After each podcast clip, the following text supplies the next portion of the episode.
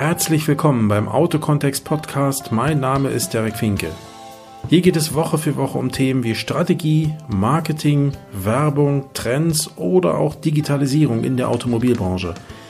Vielen Dank, dass ihr dabei seid und euch die Zeit nehmt. Ich freue mich auf euch und lasst uns einfach anfangen. Herzlich willkommen zur nächsten Episode des Autokontext Podcasts von und mit Derek Finke. Ich grüße euch. Ja, wieder ist eine Woche um und äh, die nächste Episode droht, äh, in Anführungsstrichen. Dieses Mal mache ich keine Solo-Folge, sondern dieses Mal habe ich ein Interview geführt. Ein Interview mit einem ganz spannenden Gast. Spannend allein schon deswegen, weil er auch äh, eine Historie hat, die nicht so glatt verlaufen ist, weil er seine Nase auch öfter mal in neue Themen taucht und ähm, ja, auch spannend deswegen, weil er auf der einen Seite aus einem anderen Land kommt, äh, was dennoch auch mit Deutschland zu tun hat. Kommt aus der Schweiz in dem Fall der Beat. Ähm, also Beat Jenny ist der Gast hier heute. Beat ist selbst auch Podcaster, auch zu Themen rund um das Thema, also rund um den Bereich Vertrieb, Marketing im Automobilsektor, ist Verkaufstrainer oder ist Vertriebstrainer, wie auch immer man es nennen möchte. Bert stellt sich hier ein bisschen vor, stellt so ein bisschen sein Leben vor, seinen, seinen Lebensgang vor und äh, wir diskutieren über äh, viele, viele Themen rund um den Bereich Vertrieb, Marketing, Persönlichkeitsentwicklung, Führungskräfte, Führungskräftetraining, Führungskräftesteuerung und, und, und. Wir haben also sehr, sehr, sehr lange hier zusammengesessen, weit über eine Stunde, weswegen ich dieses Interview dann einfach getrennt habe, damit es nicht zu lang wird. Das heißt also nach circa einer halben Stunde macht es nachher mal einen kurzen Cut und dann müsst ihr einfach wieder in der Realität ankommen danach habe ich den zweiten Teil praktisch getrennt und äh, der wird dann einfach nächste Woche gesendet, so dass es in kleineren Häppchen kommt. Ist vielleicht auch ein bisschen einfacher verdaulich. Äh, man kann vielleicht auch ein bisschen intensiver über Themen nachdenken. Aber lange Rede, kurzer Sinn. Ich mache es jetzt kurz. Wie gesagt, äh, ganz am Ende melde ich mich nochmal ganz kurz, wenn das Interview durch ist. Ansonsten hört euch an, genießt den Inhalt. Wenn ihr Fragen habt, jederzeit, wendet euch an Beat, wendet euch an mich. Die Kontaktdaten findet ihr ähm, bei mir im Blog-Eintrag, ähm, beziehungsweise in, der, in den Podcast-Folgen-Eintrag auf meiner Website. Webseite, da ist alles drauf, so dass ihr da auch jede Zeit die Möglichkeit habt nachzulesen. In diesem Sinne, genießt die Zeit. Ich wünsche euch was. Tschüssi. Ja, hallo Bert. Hallo, Derek. Grüß dich. Ähm, Bert, du bist selbst Podcaster, über den Weg kennen dich vielleicht schon einige Hörer, das soll ja auch gut sein. Wäre toll. ja, wäre, an, wäre angenehm. ja, genau. Ja, genau, genau, genau. genau. Ähm, und, äh, aber vielleicht nicht alle Hörer werden dich kennen mhm. und ähm, Deswegen wäre es ganz gut, stell dich mal kurz vor, wer bist du, was machst du, äh, wo kommst du her, wird am Dialekt gleich zu erkennen sein, mhm, aber mhm. ähm, wo kommst du her, auch im Sinne von äh, vielleicht von, so ein bisschen deine berufliche Historie, dass die Menschen, die dich jetzt hören, vielleicht einfach mal kennenlernen und sagen, was ist das für einer, womit beschäftigt er sich, aus welcher Ecke kommt er? Und äh, dann können wir nachher mal auf ein paar äh, inhaltliche Dinge eingehen. Was machst du eigentlich heute und warum tust du es? Ja, sehr gerne. Also mein Name ist Beat Jenny, ein bisschen ungewöhnlicher Name in Deutschland, also heißt nicht Beat Jenny, aber Beat Jenny. ja ein typischer Schweizer Name. Bin äh, etwas über 40, äh, kümmere ich mich vor allem um meine beiden Kids. Äh, ist ein Hauptbestandteil, nicht nur natürlich, nein. Ich bin Verkaufs- und Kommunikationstrainer in der Automobilbranche in der Schweiz unterwegs. Das seit äh, einigen Jahren nun. Und eigentlich grundsätzlich komme ich aus einem Autohaus. Das heißt, ähm, ich bin im Autohaus aufgewachsen. Meine Eltern haben ein Autohaus geführt. Das haben wir dann aber vor 20, 22 Jahren verkauft.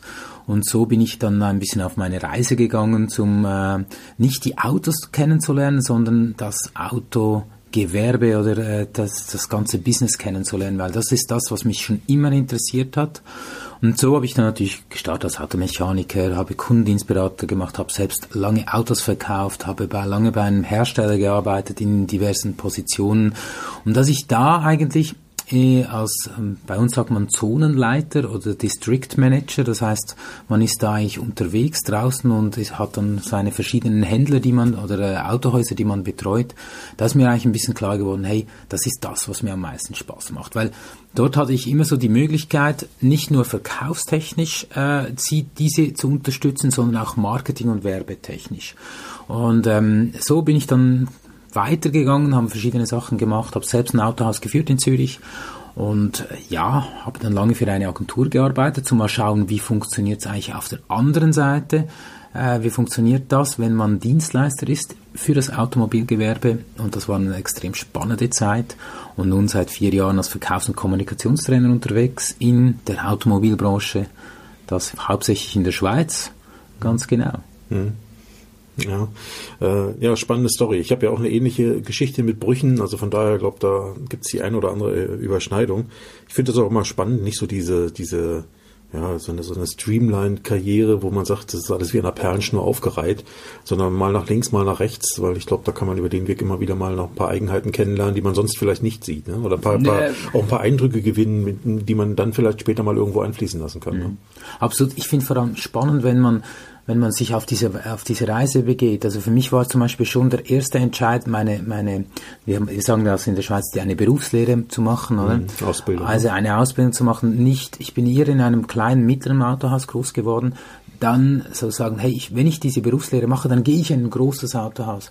Ich wollte auch wissen, wie es in einem kleinen Autohaus ist, äh, zu arbeiten und Autos zu verkaufen, mhm. aber, aber auch zu wissen, wenn es zehn Autoverkäufer sind und du arbeitest da, ich wollte auch das wissen, oder mhm. wie du in einer alten Struktur arbeitest bei, sag mal so, äh, Autohäusern, die schon seit über 100 Jahren praktisch fast bestehen oder so. Also das hat mich immer interessiert. Oder bei uns natürlich auch extrem spannend, die verschiedenen Sprachgebiete. Also ich habe auch lange in Lausanne oder in Genf gearbeitet, um natürlich auch Französisch zu lernen. Und da hast du wieder andere Mentalitäten. Und auf diese Mentalitäten und Regionalitäten einzugehen, das ist heute als Verkaufstrainer eine der wichtigsten Aufgaben, weil ich glaube, du kannst nicht jede Person, die in dein Training kommt, sagen, schau, das ist der goldene Weg, so musst du das machen. Ich glaube, die große Kunst ist, die Leute zu verstehen, die Regionalitäten zu verstehen, die Kulturen da auch zu verstehen und dann eigentlich auch so auf die Leute einzugehen. Und darum brauchst du nicht die Perlenkette, du brauchst ein bisschen links und rechts über den Tellenrand zu schauen mhm. und ähm, voilà. Ja, sehe ich auch so. Also ich glaube, da, was das betrifft, so diese, diese verschiedenen Blickwinkel und auch die, das, ich sag mal, die, die Individualitäten zu erkennen von den Einzelnen. Mhm. Bei dir sind es Menschen vor allen Dingen, die sind ja immer Menschen, ne? Ja, Unternehmen bestehen ja auch aus Menschen am Ende. Aber ähm, ich sag mal, der, der Verkaufstrainer oder der, der Trainer an sich arbeitet natürlich sehr direkt mit Menschen ja. äh, oder sehr intensiv, wollen wir mal sagen. Ja? Und die arbeitet ja nicht nur ähm, mit dem Ziel, Unternehmen zu verändern, sondern vor allen Dingen, ich sag mal, vielleicht auch Personen ja, vielleicht nicht zu verändern, aber doch zumindestens mhm. ihr Denken in irgendeiner Form ähm, äh, auch zu verändern teilweise oder zusätzliches Wissen äh, zu vermitteln in irgendeiner Form. Mhm. Und wie du gerade sagtest, da ist ja jeder irgendwie anders und äh, gibt es eben nicht so diese, diese Gießkanne, die oben drüber geht und dann wird das schon irgendwie passen, sondern da muss man ja individuell auf die Leute eingehen. Und ich glaube, äh, als Berater, ne, du bist ja auch teilweise als Berater oder Beratent unterwegs, ist ja eigentlich eine ähnliche Voraussetzung. Also du kannst ja auch nicht hingehen und sagen, wir haben jetzt hier so ein Beratungskonzept und das schütten wir wie so eine Gießkanne über jeden drüber, sondern auch da musst du am Ende ja individuell doch auf die Lösung, auf die Leute eingehen, weil die Strukturen in Unternehmen sind, auch wenn die Branche ähnlich tickt, ja doch unterschiedlich. Nicht Absolut, nur was äh, ja. Größe betrifft, sondern selbst gleich große Autohäuser, vielleicht ein und derselben Marke, haben ja doch unter Umständen verschiedene Historien ähm, und äh, unterschiedliche Kulturen in, in, in, den Unternehmen. Und da kannst du eben auch nicht sehen, ich habe hier meinen, meinen Standardplan und den kippe ich da überall rein. Was ja oftmals auch ein Thema ist, wenn, wenn Leute auf einen zukommen und sagen, ey, ähm, wie kann man denn dies machen, wie kann man denn jenes machen? Äh, und dann einfach als Antwort bekommen, naja, es kommt eben drauf an. Ne? Äh, da herrscht dann immer sofort Unzufriedenheit, so ja. nach dem Motto, ja, wieso? Also ähm, da muss es doch eine Lösung für geben. Ja, da wird es auch eine Lösung geben, aber mhm. die eine Lösung ist eben deine Lösung und die kann ich dir nicht oder die kann dir niemand von vornherein immer mal so sagen, sondern du musst ja immer darüber nachdenken und auch mit den Leuten ins Gespräch gehen, die individuelle Situation feststellen. Und ähm, ich glaube, da gibt es sicherlich Überschneidungen, die, die dir auch helfen, das eine mit dem anderen zu verbinden. Oder? Absolut. Also die, die, die größte Herausforderung war, war mal einfach mal kulturell. Das war äh, vor einigen Jahren, als ich in Zürich angefangen habe, eine japanische, japanische Marke in ein Autohaus zu integrieren, das seit ich weiß nicht wie viel Generationen eigentlich besteht. Also eine Marke, die auf dem Platz Zürich extrem stark war und die hatte immer nur ein französisches Produkt. Mhm. Das heißt, alle Mitarbeiter, das waren immer 100 Mitarbeiter, die waren die waren mit diesem französischen Produkt gebrandet, das war die Kultur und so weiter, wir stehen für das. Mhm. Und jetzt komme ich mit einer japanischen Marke da rein. Und äh, das war das war ein Kulturschock für ganz viele und wir, wir mussten eigentlich nicht daran arbeiten, wie man Prozesse und so weiter umstellt oder weil wir andere Systeme hatten, das mussten wir auch tun, ganz klar. Der, also die größte Arbeit war mit den Menschen, also diese Kultur, auch äh, dass ein japanisches Produkt äh, etwas anderes ist, dass das andere Kunden sind, dass man das vielleicht anders machen muss, äh, das den Leuten beizubringen. Das war die größte Herausforderung. Ja, Kulturwandel. Absolut. Ja. Das sind so Sachen, die, die man allgemein unter so Begriffen wie Change Management versteckt. Genau. Und äh, das klingt immer ganz einfach. Naja, dann ändert man halt Dinge. Ja? ja. Aber äh, ich glaube auch, dass da eigentlich so die größten Baustellen sind und auch Dinge wie Digitalisierung, die heutzutage ja wie, wie, wie, wie die Sau durchs Dorf getrieben werden. Ähm, oder so ein Begriff wie Digitalisierung ist am Ende natürlich auch ein ganz wesentlicher Punkt da drin, ist eben Change Management. Mhm. Du musst Einsichten, du musst äh, dein Wissen erweitern, du musst Einstellungen unter Umständen verändern, deine eigenen Einstellungen genau. zu bestimmten Themen. Ähm, du musst natürlich auch Prozesse verändern und deine Arbeitsweise an einigen Stellen.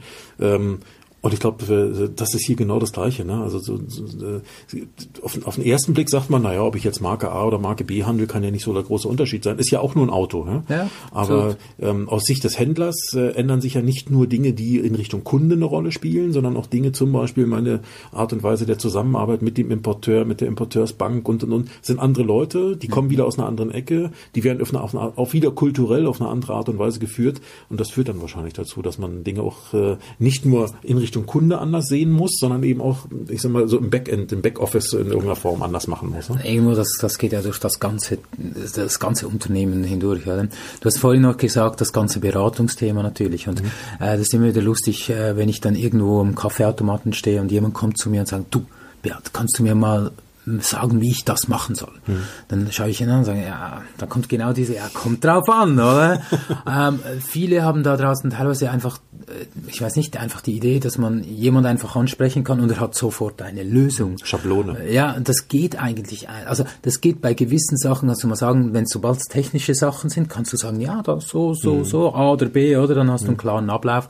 Und wenn wir dann aber über, über Verkaufsmethodik sprechen oder wenn wir über Kommunikationsarten sprechen, da kommt dann der Kulturwandel oder die, die Kultur des, der, des Produktes wieder hinzu, die Kultur des Autohauses kommt hinzu, hinzu, die Regionalität kommt hinzu. Und ich glaube, das ist ja die große Kunst dann heute eigentlich, mhm. dass man das eigentlich so bündeln kann, dass der Kunde da draußen und schlussendlich ist der Kunde der, der unseren Lohn zahlt und, mhm. und nicht der Chef. Das ist vielleicht auch noch äh, etwas, was ich meinen Leuten immer beibringe und sagen, schaut mal ein Organigramm an und jetzt dreht das Organigramm und zu oberst ist nicht der Chef, äh, Entschuldigung, liebe Chefs hier, aber zu oberst ist der Kunde und der Kunde bezahlt euren Lohn und nicht der Chef. Mhm. Oder? Mhm. Also das heißt, wir müssen unsere Kultur, unser Tun auf unsere Kunden ausrichten und nicht auf das, was der Chef eigentlich möchte. Ja, und damit kommen wir ja dann auch schon wieder auf den Menschen, der am Ende vor dem Kunden steht oder sitzt oder wie ja. auch immer. Ähm, und auch da kannst du ja nicht mit Schablonen rangehen am Ende. Ne? Nee. Natürlich gibt es, äh, ich sag mal, Mechanismen und natürlich gibt es in irgendeiner Form auch ja sowas wie eine Art Standardprozess oder so, ja, mhm. den man in irgendeiner Form mehr oder weniger gleich irgendwo drin hat, äh, um überhaupt erstmal so eine, so eine Art äh, roten Faden zu haben, an dem man sich ausrichtet. Aber ähm, gerade im, im Trainingsbereich merkst du es ja, wenn du wenn du zehn Leute im Training sitzen hast, äh, da kann überall auf der Visitenkarte stehen, ich bin Neuwagenverkäufer der Marke XY, alle vielleicht von derselben Marke, ja.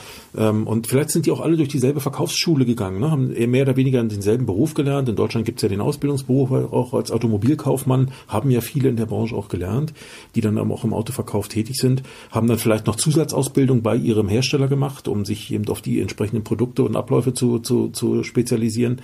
Also selbst dann, wenn du sagst, naja, zumindest laut Papier sind das hier alles ideal, eigentlich die gleichen Voraussetzungen. Ja. Aber selbst dann musst du ja gucken, naja, der auf Platz A ist vielleicht 56 Jahre alt und introvertiert, ja. ähm, der auf Platz B ist äh, 24 Jahre alt äh, und total extrovertiert. Ähm, und da, entstehen ja schon die Unterschiede, wo du als Trainer anfangen musst oder auch als Berater das gleiche ja am Ende. Genau. Ähm, verschiedenartig auf die Leute einzugehen. Und selbst wenn die beide dieselbe Frage stellen, hey, wie kann ich auf den Kunden zugehen? Dann kannst du nicht sagen, ja, guck mal hier, ich hole mal aus Tasche A die Schablone B raus und dann schauen wir mal, die legen wir jetzt mal über beide drüber. Äh, die wird wahrscheinlich nicht passen, oder? Ja, nee, es gibt, es gibt eigentlich eine gute Technik und äh, die verwenden wir bei unseren Verkaufstrainings. Wie du schon gesagt hast, in Deutschland ist das natürlich so, du hast die, du hast einen Beruf, den du erlernen kannst. Mhm. In der Schweiz ist das nicht so. Also wir haben nicht einen, einen Beruf Automobilkaufmann, das gibt es bei uns nicht. Das heißt, bei uns kann jeder irgendwo Autoverkäufer werden.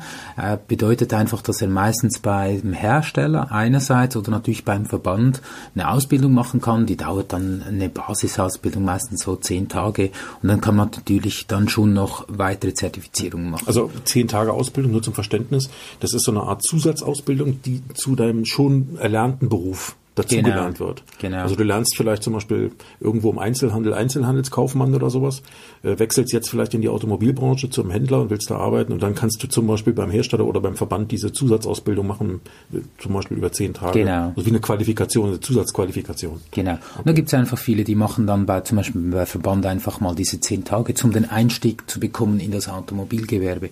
Und was wir dort lernen, wir lernen nicht, wie ein Auto funktioniert. Also es hat einen kleinen Teil natürlich Automobiltechnik für diejenigen, die ähm, ja, die, die wirklich nicht von der Autoseite kommen. Es, äh, es ist wirklich nur ein kleiner Teil. Und wenn wir oder wenn ich damit starte mit neuen Leuten, dann mache ich das eigentlich immer so, das gibt zuerst mal ein psychologisches Gutachten. Das tönt ein bisschen hart, mhm. aber das ist eigentlich nichts anderes als ein Test, wo, wo die Teilnehmer um die 100, 120 Fragen beantworten müssen, um danach diese auszuwerten. Das lassen wir professionell von einem psychologischen Institut auswerten und so eigentlich mal den Typ Verkäufer mhm. schauen können, wer ist das? Wie handelt er? Wie ist, ist er eher der strukturierte Mensch? Ist er eher der emotionale Mensch? Ist er eher der, der soziale Mensch? Wie können wir diese Person ein bisschen, das tönt ein bisschen vielleicht hart, einteilen oder mhm. in welcher Ecke können wir diese Person finden? Ist er introvertiert, extrovertiert mhm. und so weiter? Das und heißt, nur, nur, kurz zur Unterbrechung. Das heißt, äh, ähm, wenn du weißt, du hast dann und dann ein Training, ähm, dann kennst du im Vorwege ja die Teilnehmerliste. Genau. Äh, die bekommen im Vorwege diese, diese, diese Fragen zugeschickt, ja. sollen diesen Fragebogen ausfüllen.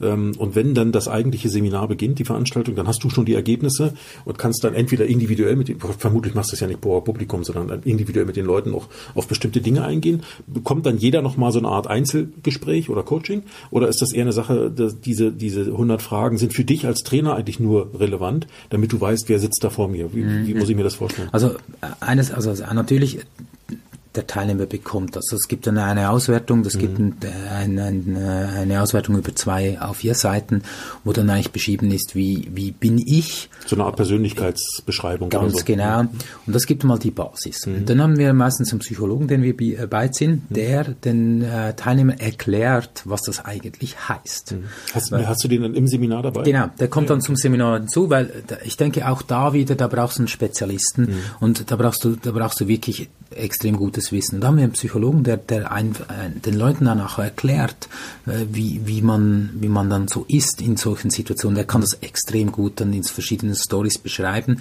Und so haben wir mal die Basis, dass jeder Verkäufer sich selber reflektiert und mhm. sagt, ah, okay, ich bin so. Ich bin also ich, ich bin mal so. so gängige Einteilung zu benutzen. Ich bin also eher der grüne Typ oder der blaue genau. Typ. Es gibt ja so Schablonen, ja. ja, so. Ja genau. Und das, heißt, das heißt, wir machen mal diese Einteilung und dann eigentlich kann ähm, machen wir natürlich teilweise schon Einzelgespräche, aber ähm, es geht dann eher darum, dass wir sagen, okay, ich bin so mhm. und jetzt erst können wir diese Verkaufsausbildung starten. Mhm. Und dann starten wir dann mal schon zu sagen, hey schau, wenn du eher rot bist, also eher der extrovertierte Typ, mhm. der aus dem äh, Bauch raus entscheidet und mhm. weniger aus dem Kopf, ähm, dann und du hast einen Kunde, der grün ist, also eher der denkende Bau, äh, Kopfmensch und ihr zwei trefft aufeinander, dann hast du ein Problem eine vielleicht. Explosive, eine genau. explosive Mischung. Genau. Und so starten wir eigentlich das Ganze. Das heißt, für mich einerseits ist wichtig zu wissen, wie sind die Teilnehmer.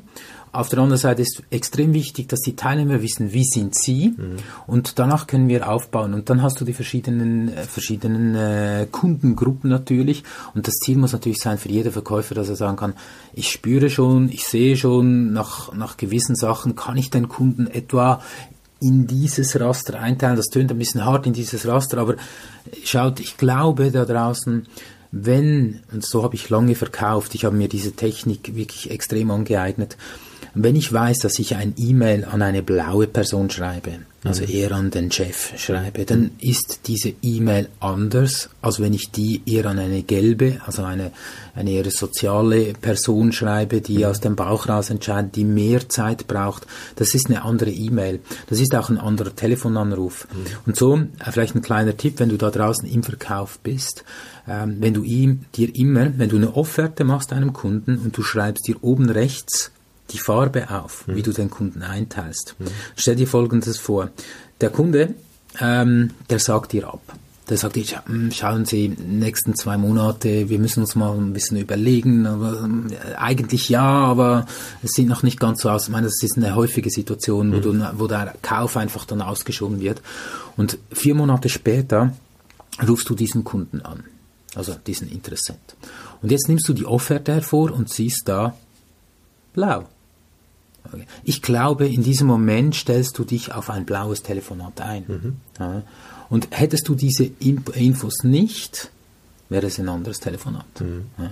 Und äh, einfach diese, diese Punkte zu nehmen und in den Verkauf einfließen lassen, kann ich sagen, das ist, das war einer der Schlüssel, mhm. als ich Kaltakquise gemacht habe, äh, das war perfekt. Mhm.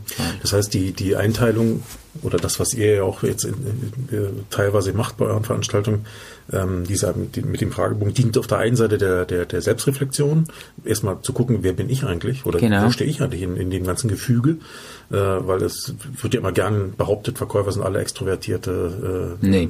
ja, also alle, alle rote Personen auf Deutsch gesagt, äh, ist aber ja ganz offensichtlich ja. nicht so. Wir wissen selber, es gibt die, die Hunter und die Farmer, ja, sind ja auch so Einteilungen, also die, die eher äh, tatsächlich den schnellen Erfolg brauchen und die, die eher die Betreuer sind, die also sich eher als Berater denn als Verkäufer verstehen. Die anderen brauchen den schnellen Abschluss.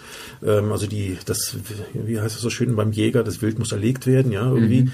Ähm, das heißt, man kann erstmal selber oder mehr über sich selbst lernen. Wo stehe ich eigentlich und wie bin ich drauf und warum bin ich eigentlich so? Genau. Wie ich manchmal reagiere oder sowas. Ähm, und lernt auf der anderen Seite aber auch ähm, äh, zu verstehen, wie sind denn die Kunden genau in diese, in diese Arten von, von, von Raster zu teilen, ohne zu sagen, jeder ist hundertprozentig immer nur in so einem Raster zu sehen. Mhm. Aber um erstmal überhaupt so eine Art ähm, wie man sagen, um für sich erstmal herauszufinden, wie kann ich auf die Leute am besten zugehen oder wie kann ich sie am besten erreichen? Mit welcher Methode gehe ich am besten vor? Ja, da, da, dazu dient es ja im Wesentlichen. Es geht ja nicht darum zu sagen, ähm, ja, alle Blauen sind jetzt wieder über einen Kamm zu scheren oder alle Roten. Ich glaube, das wird auch nicht funktionieren. Aber zumindestens, um erstmal einen Weg zu finden, diese Leute ich sag mal, optimal anzusprechen. Ähm, dafür ist das wahrscheinlich gut, diese Art von Persönlichkeitsraster, ja. ähm, um dann im Gespräch mit dem jeweiligen blauen, roten, gelben, grünen rauszufinden, aha, und worin unterscheidet er sich denn wieder von dem anderen blauen, mhm. um dann wieder einen Punkt zu finden, wo ich noch sinnvoll ansetzen kann, also Argumentation oder ähm, auch die Art und Weise, wie ich ihn anspreche. Ich glaube, äh, auf der einen Seite hilft es mir also selbst, mich besser zu verstehen und einen ersten Einstieg in den in das Gespräch mit dem Kunden zu finden, um dann wiederum noch weiter tiefer zu gehen, unabhängig von den Farbgebungen dann wahrscheinlich so ein bisschen. Ne? Absolut. Und schau, wenn du, wenn du als Verkäufer arbeitest und du hast, du hast 15 Verkäufer zum Beispiel in einer Klasse und du hast vorhin gesagt, jeder ist anders. Mhm. Und das ist definitiv so. Also wir können nicht einfach sagen, schau, das, das Verkäufersystem A, schmeiß das mal rein und alle werden gleich ausgebildet. Mhm. Vergesst es. Das funktioniert nicht. Weil ich glaube, das, da, da setze ich mich extrem dafür ein, dass ich probiere eigentlich einen Werkzeugkoffer zu öffnen. Mhm. Und diesen Werkzeugkoffer hat verschiedene, äh, verschiedene Sachen drin. Und jetzt hast du einen roten, der sagt, Kaltakquise, geil, mach ich. Brauchst den Hammer. Ja, und ich sage, hey, Kaltakquise, komm hier, mach ein Telefonskript. Und der sagt, Telefonskript brauche ich nicht. Mhm. Ich mach das. Mhm. Dann hast du aber eher den grünen. Der sagt, Kaltakquise, oh, muss ich, nein, also ich schreibe zuerst lieber eine Mail ja. und dann warte ich mal, also ich möchte den Kontakt aufwärmen und so weiter. Und dann hast du zwei komplett, ja, beziehungsorientiert. Genau, da hast du komplett zwei unterschiedliche. Und jetzt musst du eigentlich so schauen, gut, was, was, was braucht jetzt der Grüne äh, für eine gute Kaltakquise? Also wie bereitest du den vor? Welche Instrumente gibst du ihm? Mhm. Und so hast du die, die verschiedenen, eigentlich, äh, ich sage das immer so, das ist ein Koffer voller Instrumente, voller Werkzeuge mhm. und jeder kann sich einer oder anderen Methodik bedienen. Mhm. Und das ist die große, größte... Die zu ihm, die zu ihm passt am besten. Ja, voilà. Mhm. Die größte, und darum kannst du nicht sagen, und wenn ihr da draußen Verkaufsleiter seid mhm. und ihr geht zu euren Verkäufern und knallt ihnen einfach eine Liste rein. Heute macht ihr alle kalter Käse. Genau. Oder jetzt ruft doch mal endlich die Kunden an. Vergesst es. Das mhm. funktioniert so nicht. Mhm. Wenn ihr aber äh, die die Begabung vielleicht habt, die Leute an diesem Punkt zu nehmen, wie sie funktionieren und wie sie sind. Also das ist zum Beispiel etwas, was wir auch im Führungstraining viel machen. Das heißt, im Führungstraining gehen wir mit den Führungspersonen hin, zu sagen, wie bin ich? Mhm. Und dann müssen die mal sagen, wie sind meine Verkäufer oder wie ist mein Team? Mhm. Und plötzlich gehen da ganz viele Lichter auf und die sagen, ja, weißt du was? Ja, heute gebe ich den Verkäufer immer so druckweise, so, jetzt ruft da mal an und mach das mal und so weiter. Mhm. Aber und einer macht's und die anderen sechs Genau, und dann bin ich irgendwie enttäuscht und die Leute sind demotiviert. Aber halt, stopp. überlegen uns doch mal, warum nicht? Weil du vielleicht denen nicht die richtigen Instrumente gibst. Mhm. Schau, ein Grüner, mit einem Grünen musst du hinsetzen, mit einem Grünen musst du Planstruktur machen, mit einem Grün musst du einen Plan aufstellen, mit einem Grün musst du zum Beispiel auch diese Grenzen überwinden und gemeinsam überwinden. Der Rote und der Blaue wird es machen. Mhm. Ja, und dann hast du vielleicht sogar einen Gelben. Gelber ist eher der Kundendienstberater zum mhm. Beispiel, oder? Mhm. Der Kundendienstberater, der braucht einen sehr hohen sozialen Kompetenz. Und diese hohe soziale Kompetenz, und wenn dann wird er zum Verkäufer, und jetzt äh, ist das eher der Typ, der lange in den Gesprächen ist mit den Kunden und da nicht mehr rauskommt, der traut, traut sich vielleicht auch nicht diese Abschlussfrage Frage ja, zu genau. stellen, oder? Und äh, wenn du dem noch die Liste Liste hinknallst und sagst, er soll telefonieren, dann äh, ist der demotiviert und hört auf. Der, der kriegt Schweißausbrüche und mhm. so weiter. Oder? Mhm. Das heißt, jeder hat eine andere Art und ich glaube, unsere Aufgabe als Verkaufs- und Kommunikationstrainer ist es, diesen Werkzeugkasten so gut aufzubauen und zu ergänzen immer wieder, dass die Leute bei uns im Training sagen können, weißt du was, das Instrument, das passt zu mir. Da fühle ich mich wohl. Mhm. Und wenn wir ein Instrument finden, wo du dich wohlfühlst, dann optimieren wir dieses Instrument zu deiner Stärke. Mhm. Weil nur dann, wenn du aus der Stärke handeln kannst, wirst du wirklich mhm. erfolgreich. Heißt ja auch, ähm, um bei dem Thema vielleicht nochmal zu bleiben, ähm, auf der einen Seite dient diese Art und Weise der Einteilung dem Verkäufer selbst im Umgang mit seinen Kunden. Ja. Äh, auf der anderen Seite dient es aber auch der Führungskraft, also dem Verkauf, Verkaufsleiter oder wegen mir auch dem, dem Inhaber, der, mhm. also jeder auf seinem Level, wenn du so willst, ähm, seine Mitarbeiter, die er zu führen hat, am Ende eben auch zu führen, optimal zu führen. Ne? Absolut. Also äh, der Verkaufsleiter seine Verkäufer, der Serviceleiter vielleicht seine Serviceberater und Werkstattmitarbeiter äh, und der Inhaber vielleicht seine, seine wiederum Führungskräfte, nämlich den Verkaufsleiter und den Serviceleiter, weil auch die fallen ja in irgendeine Kategorie. Äh, und so findet dann halt jeder auf seinem, auf seinem, auf seinem Level, auf dem er halt ist, irgendwo in, die, in, in der Pyramide angesiedelt ist oder in der, in der ähm, im Organigramm des Unternehmens irgendwo angesiedelt ist, findet dann für sich vielleicht erstmal zumindest für den Anfang so einen, so einen, so einen Instrumentenkoffer, ähm, um die Leute möglichst optimal zumindest erstmal zu erreichen. Das wird nicht alle Probleme lösen, logischerweise, aber es wird zumindest ähm, so als Einstiegsschwelle schon mal viele Dinge, ähm, das was wir ja gerade gehört haben, viele Probleme vielleicht lösen, die man versucht oder die man bisher mit der Gießkannenmethode versucht hat zu lösen. Mhm. Ich, Chef, habe sechs Mitarbeiter, die müssen jetzt irgendwie, ich kann nicht für jeden Extrawürstchen braten, ja, sondern da gibt's halt nur eine Bratwurstlänge und die muss für jeden passen. Und der nächste sagt, ich esse aber kein Schweinefleisch, der nächste sagt, ich esse aber kein Rind und der nächste sagt, ich esse überhaupt keine Wurst, ich hätte lieber eine Scheibe Fleisch. So, und äh, bislang sagt man vielleicht oftmals, ja, sorry, also ne, wir sind hier nicht bei Wünsch dir was, sondern äh, das muss irgendwie so funktionieren. Das ist eher so die alte Methode, wenn man so möchte, oder die althergebrachte Methode. Methode genau. vielleicht, die über Jahre hinweg mehr oder weniger auch nur durch Druck und Zwang funktioniert hat. Aber wir sind heute in so einer Zeit, wo Menschen mit Druck und Zwang immer weniger anzufangen wissen im, im Berufsleben, sondern äh, eher mit der Sogwirkung äh, gearbeitet werden muss, glaube ich. Ne?